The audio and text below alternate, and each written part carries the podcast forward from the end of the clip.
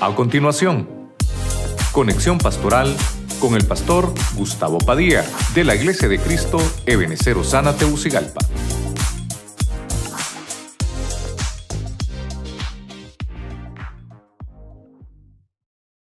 del mensaje y obviamente lo vamos a enfocar a la familia. Leemos la palabra Romanos 11, 17, Biblia al día, en el nombre del Padre, del Hijo y del Espíritu Santo. Ahora bien, es verdad que algunas de las ramas han sido desgajadas y que tú, siendo de olivo silvestre, has sido injertado entre las otras ramas. Ahora participas de la savia nutritiva de la raíz del olivo. Diga conmigo de la raíz del olivo. Dígalo fuerte, de la raíz del olivo. La parte que vamos a administrar es eso, el olivo. Tú siendo un olivo silvestre. Mire cómo el Señor nos compara a todo el pueblo gentil como, como un olivo silvestre y compara a Israel como el olivo, ¿verdad? Eh, que tiene esa bendición de estar injertado ya, o, o él es parte, Israel ya es parte de ese olivo, pero nosotros como pueblo gentil ya nos injertaron a ese olivo y nos nutrimos de la savia eh, nutritiva, dice, de los nutrientes.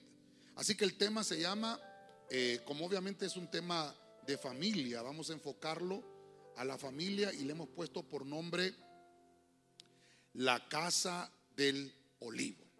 Oramos, Padre Celestial, en el nombre de Jesucristo te damos gracias, te pedimos que nos bendigas y que tomes el control de mi mente, de mi lengua, de mis pensamientos, para que podamos eh, poder trasladar el mensaje de tu palabra, que nos ministres al final, Señor, con esta palabra que has puesto en mis labios, para que juntos como familia seamos puestos en el altar y ministrados con esa savia nutritiva del olivo. Te damos gracias en el nombre poderoso de Jesucristo. Amén y amén. Usted le da palmas fuerte al Señor. Gloria a Dios. ¿Cuántos dicen gloria a Dios? El árbol del olivo, eh, hubiera querido ponerle un árbol ahí, ¿verdad? Pero si empiezo a ponerle fotos no termino temprano. El árbol del olivo es frondoso, es grande. Y algunos olivos, hermano, viven hasta dos mil años. Mire usted qué, qué interesante. Y el olivo pertenece a la familia botánica de los oleáceas, así se no sé si será así la pronunciación, pero así se escribe. Y es la única especie con fruto comestible de esa familia, de la familia del, olivo. Es un cultivo, el olivo es un cultivo tradicional y por eso traté de desarrollarlo como tema familiar, porque lo usaban mucho o se usa todavía mucho el, aceite, ¿no? Cuando se, producido por el olivo, ¿no? Ahora, cuando veo en la Biblia que nos compara el Señor como, como que hay una, un, árbol de olivo y Él es la raíz de ese árbol junto con el pueblo de Israel y obviamente nosotros los gentiles, y de los dos ha hecho un pueblo. Entonces ahí nos habla de pueblos, nos habla de naciones, nos habla de familias. Y voy a, a tratar de, de, ingresar rápidamente al tema para poder evacuar eh, todo lo que he tratado de desarrollar con usted. Vayámonos a el libro de Nehemías, capítulo 8, verso 15. Vamos a enfocar, como el tema es la casa del olivo, vamos a enfocar el olivo en el hogar. Vamos a leer Nehemías 8:15, versión Félix Torres Amat. Y que se predicase y pregonase por todas sus ciudades y en Jerusalén este bando. Salid al monte y traer ramos de olivo y ramos de los árboles más hermosos, ramos de mirto y ramos de palmas y ramos de árboles frondosos para formar tabernáculos o cabañas conforme está escrito.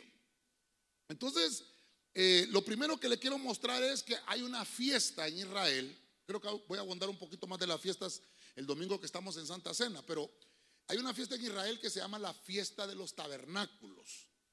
y es, o, Sukkot, ¿verdad? O Sukkot. Y esta fiesta tiene que ver mucho con hacer eh, enramadas, ¿verdad? Eso es como hacer una champa, como hacer algo pequeño, como, como tipificando y recordando que el pueblo de Israel estuvo en el desierto y que el Señor los protegía. Entonces quiero que nos vengamos aquí a la pizarra y desarrollemos entonces la casa del olivo. Como vemos que somos injertados con, olivos silvestres, injertados en el verdadero olivo, entonces vamos a desarrollar que nosotros también, está hablando de nosotros, ese olivo silvestre injertado con los nutrientes de la verdadera savia que es Cristo. El hogar, el hogar significa, le puse hogar porque la fiesta de los tabernáculos que celebra Israel es una fiesta que ellos, hermanos, a ellos se las entregó el Señor para que ellos la celebren, para que ellos eh, obviamente hagan fiesta. El Señor lo que hizo fue cumplirlas. Creo que vamos a hablar, como le digo, el domingo más de esto. Pero nosotros los gentiles nos toca aplicar, aplicar el significado de esas fiestas. Voy a tomarlo como el hogar, como nuestra casa. Entonces, el olivo significa que ellos, por eso me, llamó la atención, ellos tenían que ir a traer ramos de olivo. Diga conmigo, ramos de olivo. Tenían que ir a traer ramos de olivo para hacer ese tabernáculo, para crear un, un hogar. El hogar, ya le he explicado yo, es donde hay fuego, donde hay calor, donde hay familias que se rodean. Entonces, lo que tenemos que hacer es que como familia, que como nuestro hogar, nunca olvidemos nuestros orígenes, porque la fiesta del tabernáculo servía para que Israel no olvidara de dónde los había sacado el Señor. Entonces, como nosotros la estamos aplicando, no la estamos celebrando, la estamos aplicando. Entonces, nosotros tenemos que recordar de dónde salimos. Esa es una de las primeras ministraciones de la casa, para la casa y para el hogar del olivo, que no debemos, mire el olivo, la administración es no olvidar de dónde salimos, no olvidar nuestros orígenes. No olvidar que mi papá trabajó duro para darme los estudios, que mi mamá también se sacrificó para poderme dar, eh, obviamente, sustento, comida, alimento. Mire qué interesante. Entonces, yo le puse a este punto que hay una administración en la casa del olivo de protección. Quiere decir que nosotros, hermano, máxime, que somos hijos de Dios y que ahora estamos injertados en ese olivo hermoso, entonces en nuestros hogares siempre debemos recordar que la ayuda divina nunca nos ha faltado. Dios nos protege siempre.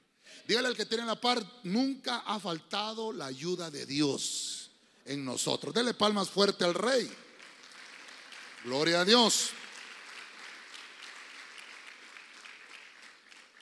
Fíjense que eran siete días que duraba esa fiesta. Y durante esos siete días, hermano, ellos recordaban, ellos estaban ahí juntos. Yo creo que a veces, hermano, ¿sabe qué puedo intentar tal vez eh, extraer un poco más de enseñanza acá? que nosotros hemos perdido hasta el hecho de comer juntos en la mesa. Mire, hemos perdido ese, eh, ya ahora eh, come uno en el cuarto, el otro come en, la sala, el otro a veces eh, ni está. Mire, son valores que debemos de inculcar en nuestra familia. Y como estamos hoy en escuela para el hogar, nos sirve mucho esto. Amén, hermanos. Vamos a avanzar un poquito más. ¿Qué ministraciones hay? Hay una, hay una administración de la casa del olivo en el hogar. Vamos a irnos al Salmo capítulo 128, verso 3. Nueva traducción viviente. Tu esposa será como una vid fructífera, floreciente en el hogar. Tus hijos serán como vigorosos retoños de olivo. Mire, alrededor de tu mesa. Verso 4. Esa es la bendición del Señor para los que le temen. Entonces, eh, hermano, mire qué hermoso, porque podemos ir encontrando que la casa del olivo debe de ser nuestra familia, nuestra casa. Así se debe de llamar. Si a usted le preguntan, ¿cómo se llama tu casa? Usted dígale, la casa se llama la casa del olivo porque hay administración. El olivo es unción. El, olivo es ungimiento. Entonces ya vimos que había una fiesta en los tabernáculos donde se hacía con ramas de olivo. Interesante. Ahora encontramos que el Salmo nos enseña que nuestros hijos son olivos. Mire qué interesante. Ahora encuentro en el punto 2 que nuestros hijos son olivos. Dice la Biblia, serán vigorosos retoños. Nuestros hijos, hermanos, no van a estar escasos, no van a ser lánguidos, no van a ser pobres, ni tampoco medrosos. Nuestros hijos son vigorosos. ¿Cuántos dicen amén? Porque dice la Biblia, esta es la bendición para los que me temen. Quiere decir que nuestros hijos, hermanos, todos, todos aquí somos hijos porque todos nacimos de una mujer. Amén. Así que todos nosotros tenemos esa bendición por parte del cielo. Como, como proclama el Señor, todos aquí somos olivos hoy. Porque el Señor nos está bendiciendo. Porque la unción del Espíritu Santo está sobre nosotros. Y mire cómo dice aquí que la esposa, creo que en algún tema vimos esto, la esposa será una vid. La vid es aquella que produce vino, es aquella que produce gozo, floreciente en el hogar. Pero los hijos, ahora el tema como es olivo me interesa acá. Dice, tus hijos serán vigorosos retoños en tu mesa. Entonces, mire, retomamos lo que le estaba comentando. Debemos de tener esa práctica. Tal vez hoy Tal vez usted no sé si ya cenó, creo que no, ¿verdad? Siempre los viernes cenamos, tal vez después del culto, ¿verdad? Hay algunos que cenan dos veces, cenan antes de venirse y al llegar también, ¿verdad? Pero bueno, lo que le quiero dejar es, ¿sabe qué? Cuando vaya a cenar, siéntese en la mesa, sentémonos. Ayúdeme con el hermano de la pared, dígale, hermano, sentate en la mesa con tu familia a comer. No solo el 24 de diciembre, ya me está tocando el arbolito el pastor, me va a decir usted. Pero mire, es que esto es importante. Todos los días comemos. Amén, hermano. Todos los días nos sentamos a la mesa o no. ¿Sí o no? Cuando usted se levanta, hermano, usted va a desayunar. ¿Verdad? Hace el primer golpe. El primer golpe es el desayuno. ¿Ah? De ahí hace el segundo golpe. ¿Cuál es el segundo golpe? ¿Ah? ¿El, almuerzo? No, hermano. Ay, hermano, hace un, intermedio ahí antes como las 9, 10, ¿verdad? Y se vuela unas 35 baleadas para llegar, para llegar al almuerzo. Si ya me lo conozco. Y en el almuerzo, hermano, no, estoy a dieta, dice, mire que voy a comerme una dietética, le dice a la... No, hombre, ya se voló como 20 baleadas antes, ¿verdad? Después, después, ¿qué hace después del almuerzo? Es que solo pensando en la comida pasa todo el día, hermano. Después del almuerzo, café, hermano. Ah, a eso de las tres. Ay, café con pan. Dicen que el café, el café sin pan es como un culto sin ofrenda. esa no se la sabía, ¿va? Mire qué interesante. Entonces, fíjese qué terrible. Y por mientras llegan las seis, nos volamos un, un pancito con frijolitos, queso, mantequilla, rico. ¿verdad? Y después en la noche ya a las nueve cenamos. resulta que todo el día come y después se pregunta por qué está tan gordo. No, hombre, hermanos, es que le pasa metiendo bastante al cuerpo. Lo que le quiero ministrar es esto. Aprendamos a estar en familia, sentados en la mesa. Amén, hermano. Eso nos va a traer, mire, una bendición del Señor. Usted no sabe, mire, mire, usted no sabe la bendición de tener a su familia junta. Hay gente, hermano, que, que va a terminar este año. Olvídese la Navidad ahorita, olvídese eso. Pero va a terminar este año y hay gente que en su mesa falta un familiar. No está. Hermano, no sé si usted se miró las noticias de ese trágico accidente. ¿Cuándo fue? El de, de Talanga fue, ¿verdad? Que cayó un bus ahí. ¿Cuándo fue? El martes fue, ¿verdad? Hermano, Imagínense, se murieron, bueno, dicen que al final fueron 11, no fueron 12, pero sea como sea, son 11 familias enlutadas, hermano. Mire qué terrible, ¿cómo estará, cómo, está esa gente con ese dolor? ¿Verdad? Yo creo que, que debemos de valorar, debemos de recapacitar. Hermano, nuestros hijos son una bendición, hermano. Amén. La unción para nuestros hijos, la, que está hablando el Salmo aquí, la unción para nuestros hijos es una bendición de recompensa por servir al Señor. nunca debemos de abandonar, nunca, el consejo que da la palabra. Si la palabra del Señor te dice que tus hijos son vigorosos, que son retoños de olivo, es que tus hijos ya están bendecidos. Que todo lo que hagan van a tener el éxito, porque el Señor lo declaró. ¿Cuántos dicen gloria a Dios? Vamos, déselo fuerte al rey. A su nombre.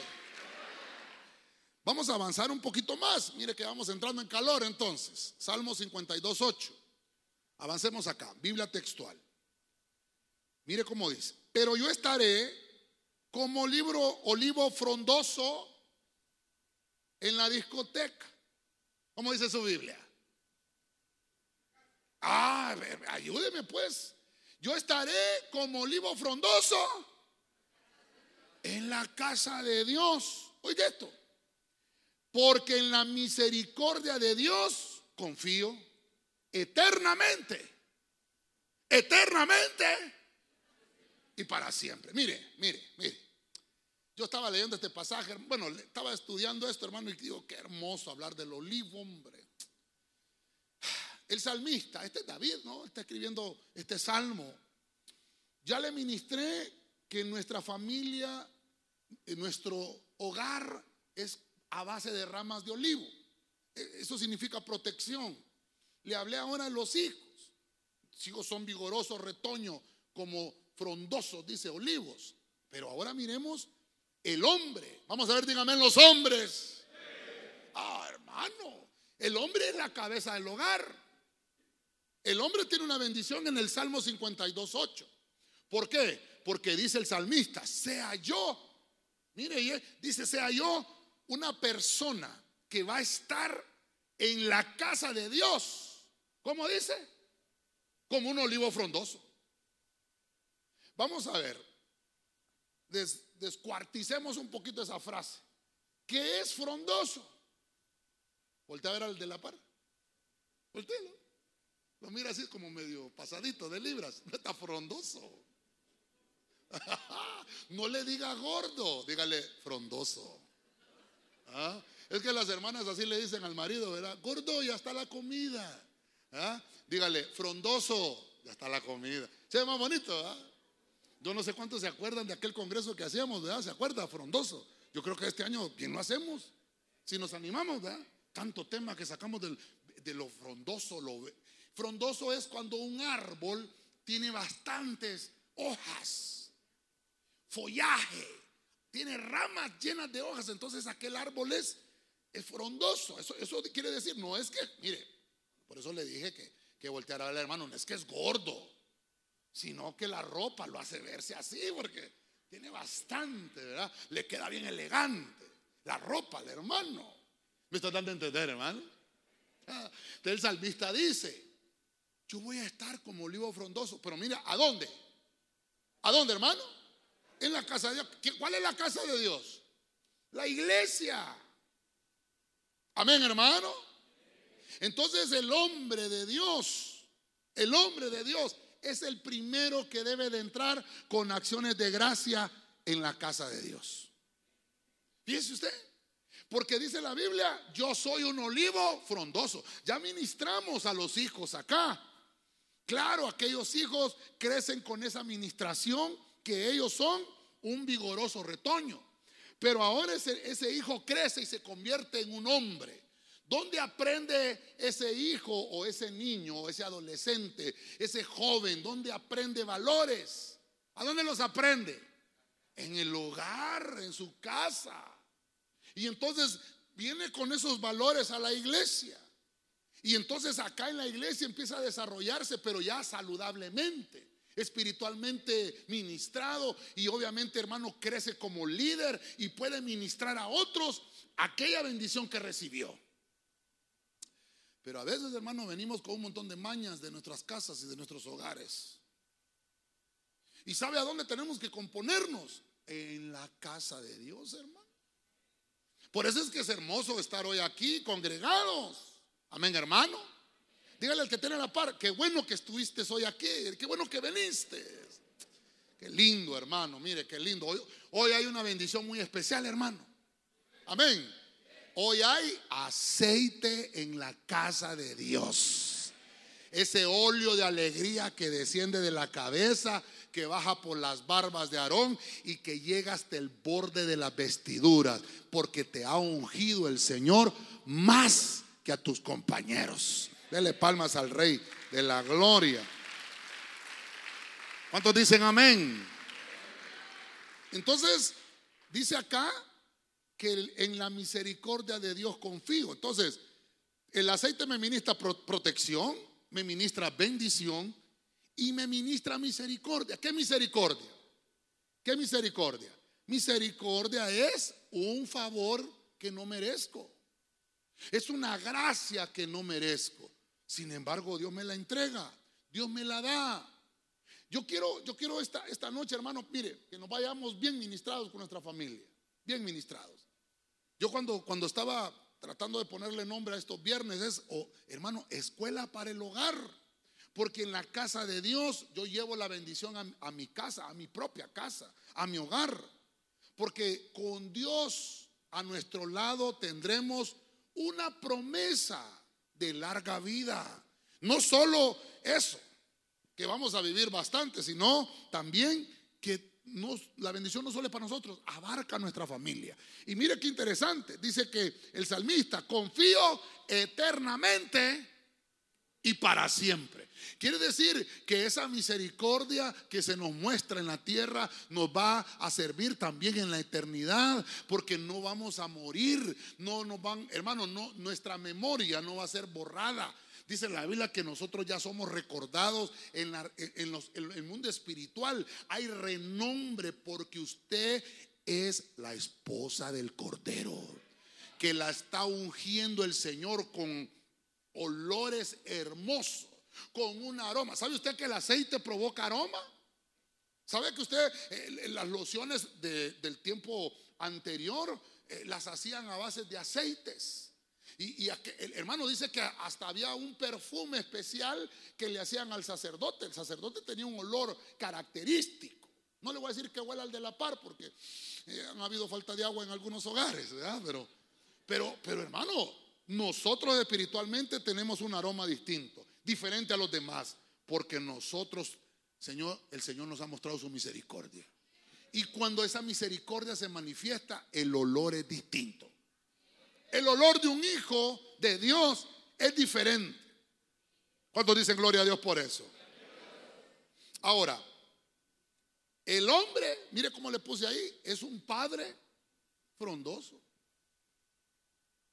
El hombre tiene que darle ejemplo en esa casa. El hombre tiene que dar ejemplo en ese hogar. El hombre tiene que ser el ejemplo. Es el primero que tiene que levantarse. Es el primero que, tiene que estar guiando a su familia para traerla a la iglesia. Por eso David dice, yo voy a estar primero. David estaba casado, obviamente, imagínense, la, pastora ha predicado, ¿verdad? Eso, David tuvo ocho mujeres, ¿verdad? Con Mical no tuvo hijos, pero con las otras siete sí tuvo hijos. Pero David decía, yo voy a estar en la casa de Dios. No me interesa qué va a pasar, pero yo quiero estar. Donde está el Señor con su presencia, ahí voy a estar yo. Amén. Entonces, vamos a avanzar a Génesis capítulo 8, verso 11. Reina Valera actualizada. Mire esto. La paloma volvió a él al atardecer, está hablando de Noé. Y he aquí que traía una hoja verde de olivo en el pico. Así entendió Noé que las aguas habían disminuido sobre la tierra. Ok. Entonces ahora eh, vamos a aprender un poco de Noé. Bueno, usted sabe cuánto hemos hablado. Yo creo que Noé y Abraham ya están cansados a decir ese gordo siempre nos saca a relucir el viernes, vea que habla de la familia. Pero es que Noé, hermano, es un gran ejemplo de la familia. Y mire cuántos elementos en la vida de Noé hay para ministrar la familia que hoy vamos a hablar del olivo, pero, pero, pero lo trajo una paloma. La paloma en la Biblia es figura del Espíritu Santo. Ahora, mire usted, el olivo representa protección, el olivo representa bendición, el olivo representa misericordia. Y ahora voy a ver a esta paloma que trae, mire usted, paz. La paloma que trae un olivo en su pico representa paz. La paloma de la paz. ¿Y cómo es la paloma de la paz? Es una paloma blanca, no es negra porque si no fuera cute, va. Pero es una paloma blanca y trae un olivo en su pico. Y esa paloma es el símbolo de la paz. Si la paloma no trae la, la rama de olivo en su pico, no es paloma de la paz. Mire usted, eso significa que esa paloma que trae en el pico la rama de olivo es que hay un momento señalado de paz. Recuerde que vino el diluvio, las tormentas, dice la Biblia, que se abrieron las fuentes de las aguas. Usted conoce, ya hemos hablado hasta el cansancio del diluvio. Pero dice la Biblia que, que Noé sacó primero un, un cuervo. ¿Qué color es el cuervo? Negro. Mire, el, domingo creo que lo voy a tocar. Yo, yo, yo, he estado estudiando el año que estuvo Noé en el arca. Y, hermano, usted se asustaría. Mire, el domingo se lo voy a enseñar porque hoy no, hoy no nos da tiempo. Pero cabalmente se cumplió. Noé cumplió fiestas en el arca. Recuerde que en un año el Señor les delegó siete fiestas a los israelitas. En aquel tiempo de Noé no existía Moisés, no existía la ley, porque el Señor les dio a los israelitas las fiestas, pero se las dio con Noé, perdón, con Moisés. Noé no las conocía, no sabía de eso. Fíjese usted que dicen los, los rabinos, y, se lo voy a mostrar el domingo con, con, versículos, y se lo voy a mostrar con unos estudios de un hombre que ya murió, pero, pero dejó esa línea de tiempo, y empezó a contar desde el momento que la Biblia habla de Adán y, y todos los hijos de Adán, toda la descendencia, y habla en ese conteo bíblico que en el año 1656, después de que salió Adán del, huerto, que empezó a contarse el tiempo, en ese año fue el diluvio. La Biblia dice que Noé tenía 600 años de vida. Y cuando Noé cumplió 601, estaba dentro del arca. Mm, yo creo que pastel no se lo partieron ahí. ¿Cómo iba a ser? O a saber si habrá hecho pasteles. ¿Querés vos que haya sido pastelero Noé? No, era carpintero, porque hizo, era arquitecto, hizo un barco grande. Pero hermano, perdóneme, ya no existía el Happy Birthday, Happy Birthday No existía. Ni tampoco, estas son las mañanitas que cantaba el rey. No, si David ni había nacido, tampoco. Pero hermano, es interesante, Noé cumpleaños en el arca. Dice usted, no es un hombre, es un hombre parteaguas. Antes de Noé no había llovido. Después de Noé había lluvia. Entonces, lo que le quiero mostrar es el olivo. La Biblia habla de siete días. El Señor le dijo, métete siete días en el arca porque dentro de siete días voy a hacer llover 40 días y 40 noches sobre la tierra. Y dice la Biblia en el capítulo 7 de Génesis que después de esos 40 días dejó de llover, pero la tierra se inundó. Dice que del, monte más alto que había en la tierra, el agua llegó 15 metros arriba. Se ahogó todo. Se ahogó todo. Pero dice la Biblia que las aguas prevalecieron 150 días. Y después de que pasaron esos 150 días, dice la Biblia, y el Señor se acordó de Noé que lo tenía en el arca. Y entonces Noé le dijo, Señor, acuérdate de mí. Aquí estoy. Me dijiste que me preparara para 40 días, pero ya llevo 197 días dentro del arca. Hermano, se le multiplicó la comida. Imagínese el olor a excremento de todos esos animales ahí, hermano. Dentro del arca. Entonces sacó al cuervo. Representa una entidad de tinieblas. Lo vamos a ver el domingo. Pero después sacó la palomita. Y hermano, tipifica el Espíritu Santo. Y aquí a Palomita dice que, que había una tormenta afuera, por eso le puse aquí yo momento señalado. Y mire qué cosa, hasta lo voy a remarcar. Diga conmigo paciencia. Esto, hermano, es algo terrible. Dios, hay que tener paciencia. Moisés ahí estuvo esperando que Dios se acordara de él. Estuvo 150 días, hermano, que decíamos, que decían, no, ¿y para dónde agarro? Si estoy adentro del arca y afuera lo que es agua. No, eso lo había dejado una ventana. Por esa ventana había salido el cuervo. Pero mire lo interesante, perdónenme, perdónenme. Diga conmigo, rama de olivo. Después del diluvio, la primer planta que reverdeció fue el olivo. No, no, no crea que fue el café. Yo hubiera querido que dijera ahí, y entonces traía una rama, traía café. no, no dice. Eh, tampoco dice, y traía un mango. No, tampoco, ni naranja, mucho menos limones. ¿Qué traía la palomita? Una rama de olivo. Dice la Biblia que cuando, cuando el cuervo se fue, cuando Noé soltó el cuervo, estuvo esperando que el cuervo regresara. Pero como el cuervo es carroñero, no regresó. ¿Por qué?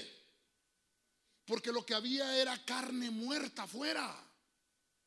Y entonces el, cuervo es carroñero, igual que el sopilote, ¿va?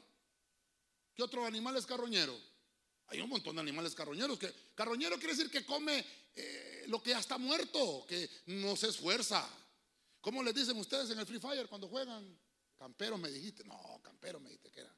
Que se esconden así y esperan que todos se disparen entre ellos. Y cuando ya todos se murieron, sale como victorioso. ¿Ah? Vos me dijiste que se llamaba así. Campero. No, ¿quién fue? No, si vos fuiste, sobre, no te hagas. Yo les digo carroñeros, hermano. ¿Cómo les decimos en el fútbol? Vaya, usted que le gusta el fútbol, usted que es olimpista, motahuense, que está esperando la bola. Nancero les dice. Pues ese cuervo así era nancero. Solo esperaba que se murieran, hermano, y no regresó. Se quedó comiendo carroña. No regresó. Quiere decir que vino Noé y entendió y sacó la paloma. Ay, no sé por qué me estoy deteniendo tanto acá, hombre. Y sacó la paloma. Y dice que la paloma estuvo yendo y estuvo viniendo, porque la paloma no es carroñera. La paloma es un símbolo de paz. Y entonces Noé aprendió paciencia en el arca. Digo yo, ¿será que el Señor nos tiene que meter en un arca, Dios? Bueno, el arca es la iglesia, hermano. Y entonces dice la Biblia que en el momento señalado salió una plantita de olivo. Y mire la palomita, hermano, qué, qué hermoso, qué hermoso. ¿Sabe cómo dice? Creo que la Biblia dice que la paloma no encontraba dónde poner su pie. Así dice, ¿verdad? Buscame el versículo, porque fíjese que no dice pata. No encontraba la paloma dónde poner su patita. No, no dice así. Dice, no encontraba dónde poner su pie. Mire, solo soporteme, solo soporteme. La pastora Ninosco una vez me contó una historia. Me contó ella que ella vio al Espíritu Santo. Y dice ella que en su visión, ella miraba una paloma blanca hermosa, grande, pero no tenía patas, tenía pies. Mire usted, y dice que era hermosa y que tenía un cachete, la paloma. Imagínensela usted, un, cachete de esos cachetes bonitos. Y dice la pastora Ninosca, me contó a mí mi mamá, que cuando, cuando ella estaba viendo la visión y ella volteó a ver a la paloma, la paloma la volteó a ver y le cerró el ojo, así es. Es lindo, ¿ah? ¿Usted con qué sueña? Sí, porque se acuesta viendo Freddy Krueger, ah, no hombre, Dios santo, eso reprenda al diablo. Por eso es que hay que, hermano, por eso es que hay que acostarse viendo cosas buenas. ¿Encontraron el pasaje? Vamos a ver, hermanito, tú también tienes ahí el micrófono. Entonces, dice la Biblia, la paloma no encontró dónde poner su pie. Vamos a ver, pasaje, decime el pasaje. En la Reina Valera Gómez dice, y no hay... No, el pasaje, el pasaje. Es Génesis 8.9. Reina Valera Gómez dice, y no halló la paloma donde sentar la planta de su pie, y se volvió a el arca, porque las aguas estaban aún sobre la faz de toda la tierra. Entonces extendió su mano y tomándola la hizo entrar consigo en el arca. Mire, mire usted, la paloma no encontró dónde poner su pie. Entonces quiere decir que cuando la paloma ya encontró la rama de olivo, puso su pie en el olivo. Por eso es que al final lo vamos a ministrar con aceite. Y mire, el aceite que a mí me gusta usar se llama extra virgen. Ese es el mejor aceite que existe. Es el aceite, hermano, es caro. Carísimo, por cierto. Pero vale la pena, ¿sabe por qué? Porque hoy, hoy está mandando una señal el Señor a tu hogar y a tu casa que la tormenta ya cesó, que las aguas empezaron a decrecer y que no va a terminar este año sin que la unción del Espíritu Santo esté sobre tu familia. Vamos, si usted lo cree, dele palma fuerte al Rey de la Gloria. ¿Cuántos dicen gloria a Dios? ¿Cuántos dicen gloria a Dios? El olivo es una señal de calma. Es una señal de paciencia. Que la tempestad para los nuestros se ha retirado. Ten tu paciencia, hermano, puesta en la mano del Señor. Yo solito me estoy predicando hoy, Dios santo. Avancemos pues, Dios mío. Primera Reyes 6:31. Mire esto. Nueva Biblia latino-hispana. Para la entrada del santuario interior, Salomón hizo puertas. Perdone, perdone. Hizo puertas de madera de olivo. El dintel y los postes pentagonales, hermano, mire, mire, aquí estamos hablando de la construcción del templo. Ok, vámonos acá a la pizarra. Véngase conmigo a la pizarra. Mire, me tuve bastante en el punto 4, pero es necesario explicar esto. Por eso al tema le puse la casa del olivo. Necesitamos, dice la Biblia que, antes de pasar al punto 5 acá, dice la Biblia que Noé construyó una casa flotante, así le llamaban al arca, una versión así dice. Por eso al, tema dije yo, no, esto está hablando de la casa, la casa del olivo. Entonces mire, vamos al punto 5. Diga conmigo, las puertas. Le estoy poniendo en plural porque en el templo hay dos puertas. No, no es una puerta grande, son dos puertas. Por ejemplo, usted entró a la iglesia, obviamente entró porque está acá adentro, ¿verdad? Pasó por dos puertas. Amén, hermano. Amén, hermano. Mire lo que le voy a explicar hoy. En su casa usted tiene una puerta. Pueda que algunas casas tengan dos puertas. O sea que es puerta de doble hoja. Mire, mire la figura ahora. Como estamos hablando de la casa del olivo, ahora vamos a hablar del templo, del templo del Señor, el templo de Salomón. Cuando Salomón está eh, construyendo el templo, mm, hermano, hizo el templo de los mejores materiales que podían existir en la tierra. Incluso los trajeron de, otros países. Eh, eh, Salomón inculcó, la, hermano, el, comercio, la economía saludable. Eso, inculcó Salomón. Era un hombre sabio y era un hombre rico, el hombre más rico del, planeta. Y entonces, en lo que está construyendo el templo, no voy a hablar de las otras cosas que están hechas de olivo, de la, de la madera de olivo. Voy a hablar específicamente de las puertas porque estamos hablando del hogar. Quiero que me entienda esto. Las puertas representan dos casas. Las puertas, por eso le puse las puertas. Esas dos puertas significan dos casas. Y entonces lo que pude ver es que hay una administración ahí de unidad. Porque la puerta usted la abre, usted la abre para un lado y entra y la puerta regresa. ¿Sí o no? De ahí o puede abrir la otra. Usted y entra o sale, pero las puertas siempre están en su lugar. Mire, mire, usted cuando va, vaya, usted que va al mall, ahorita que ya le pagaron el aguinaldo y que anda viendo los estrenos, y anda, ¿ah? va a la tienda y, la, puerta dice, empuje, y usted empuja, ¿va? Para que la puerta se abra. Pero la puerta regresa otra vez. Y cuando va a salir, ya con todas las bolsas que trae, como 25 pares de zapatos, 40 blusas, 20 pantalones, eso para las mujeres. Y los hombres, traje ese. Traen camisas de fútbol, traen tacos, calzonetas. Y entonces dice, ¿cómo dice la puerta? Jale. Porque, pero lo que le quiero ministrar es esto. Las puertas regresan a su lugar. Se abren y vuelven a su lugar se vuelven a abrir, ya sea para cualquier lado. Y en el templo del Señor, eso es lo que me llamó la atención, en el templo del Señor. No dijo el Señor hagan una puerta, dijo hagan dos. Hagan dos. ¿por qué dice dos casas? Eso significa la, la interpretación de dos puertas.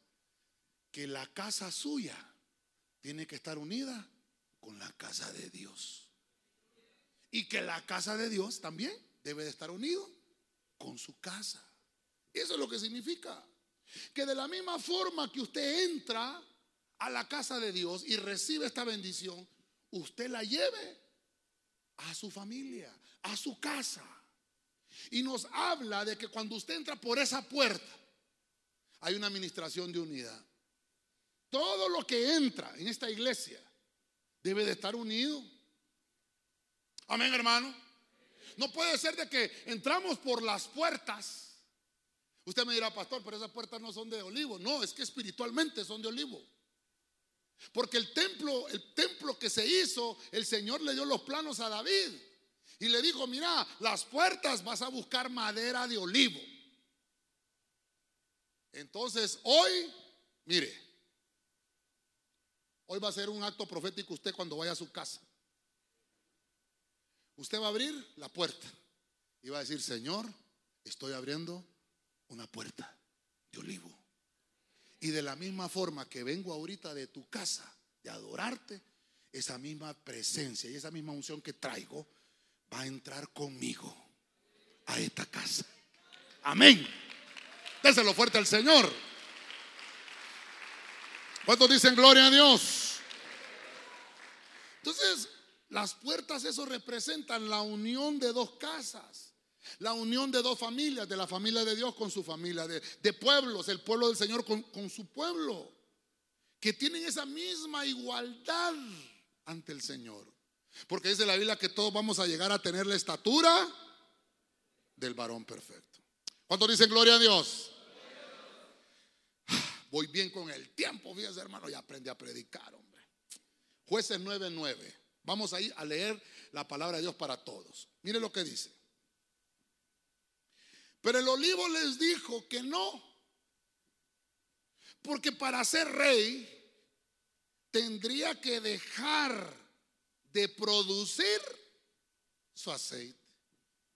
Ese aceite es muy útil. mire hermano, ¿para qué? Para honrar a Dios y a los hombres. Ay, hermano, perdóneme, yo no sé cómo siente usted, pero qué rico esto, hermano. Mire, a mí me preguntan, pastor, ¿y cómo le fue cuando me toca ir a predicar a otro lugar? Yo no sé cómo les fue a los hermanos, pero a mí me fue bien. Yo no sé cómo les va a ellos. Pero hermano, yo siento un deleite con esto, porque ahora estoy encontrando que el aceite en la casa, el aceite en la casa es honra. Por eso es que nos vamos a ministrar. Estamos listos con el aceite, ¿verdad? Creo que sí lo tenemos listo. Vamos a pasarlo así después, ¿verdad? Vamos a pasar, usted se va a untar con el dedo y va a untar a su familia, porque es señal de honra.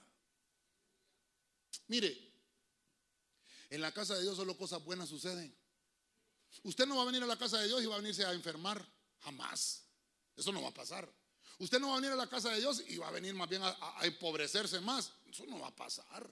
Usted va a venir a la casa de Dios y más bien aquí lo van a lo van a pisotear. No, eso no va a pasar nunca en la casa de Dios. Porque en la casa de Dios lo que sucede son cosas hermosas. Por eso es que le puse la casa del olivo. Entonces voy a contarle esta historia. La honra significa que usted es un líder productivo. Diga conmigo, líder productivo. No, pero fuerte, líder productivo en la iglesia de Cristo de Benecer Osana, todos somos líderes, todos. Ya le he contado yo que hay, gente que se ha ido a la iglesia porque dice, no, no, yo no, yo no voy a la iglesia para ser líder, yo llego para calentar una silla. Y se van de la iglesia. Y un hermano me dijo, pastor, cambia esa prédica porque la gente se está yendo. Y dije yo, esa historia la he leído en la Biblia. ¿Te quieres ir tú también, Pedro, con ellos? Terrible, ¿verdad? Una vez le conté que un hermano me dijo, me trajo las estadísticas. Pastor, dos mil personas eh, han entrado a Corderitos y no se han graduado porque se han ido y los hemos llamado porque no están de acuerdo con el velo. Yo creo que no prediquemos el velo en las, en las doctrinas para que se queden. Apártate de mí, Satanás. No, tampoco, no tan dramático. Pero qué terrible, no, hermano, perdóneme, pero no podemos dejar predicar la doctrina. Cuando estoy leyendo esta historia, dice, mire qué, hermosa, vaya a leerla a su casa, es, algo hermoso. Creo que alguna vez lo prediqué. Pero dice que todos los, todas las plantas de, afuera del, del bosque querían que alguien reinara sobre ellos. Estamos hablando del reino vegetal. Y escogieron para la presidencia al olivo. Queremos que reines. Porque el olivo, hermano, es una planta frondosa. hermoso. Ah, el olivo. Y le dijeron, queremos que reines. Qué lindo. Como hueles de rico. Produces aceite. Eres productivo. Eres un árbol muy hermoso. No tienes espinas. Estoy tratando de, ponerles ahora los tacos. Y entonces el olivo, mire lo que dijo el olivo. ¿Cómo dijo el olivo? No, yo no fui llamado para la política. Todo por el mismo precio. no, no. Voy a dejar yo de producir el aceite. Que el aceite honra a Dios. Hermano. No sé si yo ya me di a entender. Con esto podemos hasta ministrar. ¿Me pueden ayudar con un piano ya, por favor, los hermanos? La honra es un líder productivo. El aceite sobre la cabeza de un hijo de Dios es que sabe cuáles son. Vamos a ver. Voy a escoger otro color para que quede bien, para que mire, que sabe cuál es su prioridad. Yo no puedo, perdónenme, perdónenme. Yo no puedo poner por prioridad las cosas seculares antes que las cosas de Dios. Si hay un partido de fútbol, primero alabo al Señor y después voy a jugar pelota. ¿Sí? Si hay un concierto, primero voy a la casa de Dios. Amén, hermano. Yo no puedo poner por prioridad las cosas seculares y dejar de venir a la casa de Dios por eso. Mire, hay gente que, hay gente que me dice a mí, ¿verdad? Eh, pastor, eh, suspendamos el culto tal día porque ese día es Día de la Madre. Y me toca ir a ver a mi mamacita. No venga, hermano. Pero yo no voy a dejar de hacer culto. Yo voy a hacerle culto al Señor y después voy a ir a ver a mi mamacita. ¿Me estoy tratando de entender, hermano? Eso es lo que estaba diciendo el olivo voy a dejar yo de producir el aceite. Yo sé cuál es mi prioridad. Eso es lo que está diciendo el olivo. No, no, no. Ay, no, pastor, estaba bien bonito todo lo que demás que estaba hablando, hombre. No, hay que aprender cuál es la prioridad. Busca primeramente el reino de Dios y su justicia y todas las demás cosas. ¿Qué son las demás cosas? Por eso es que a veces nos va mal en la vida. Porque no hemos sabido priorizar. Vamos a ver, ¿qué es prioridad? Prioridad es algo que se hace de primero, obviamente. Pero ¿sabe qué es prioridad según el concepto? La prioridad para una persona es algo que nadie más puede hacer, solo la misma persona. Eso es prioridad. ¿Cuáles son mis prioridades? Por ejemplo, usted tiene que ir a tramitar la cédula. Usted puede delegarle esa tarea a otra persona. No, tiene que ir usted porque el que va a salir en la foto es usted. Imagínese que le diga, hermano, andate vos a sacarte mi cédula. Vos vas a salir en mi cédula, tu cara, va. Yo soy más guapo. No se puede, eso se llama prioridad. Ahora, usted le puede decir a otra persona, anda vos por mí en la iglesia. ¿Se podrá decir eso? Es que a mí así me decían mis familiares, anda vos por nosotros a la iglesia. Ruega por nosotros los pecadores ahora y en la hora del... Entonces les decía yo, yo oro por ustedes ahí en la iglesia, pero la salvación es personal. Y este, este olivo nos está dando una gran enseñanza. Voy a dejar yo de producir mi aceite voy a dejar yo de servir al Señor por hacer algo secular. Yo creo que está más claro, ¿verdad? Ah, no, pastor, pero es un culto normal.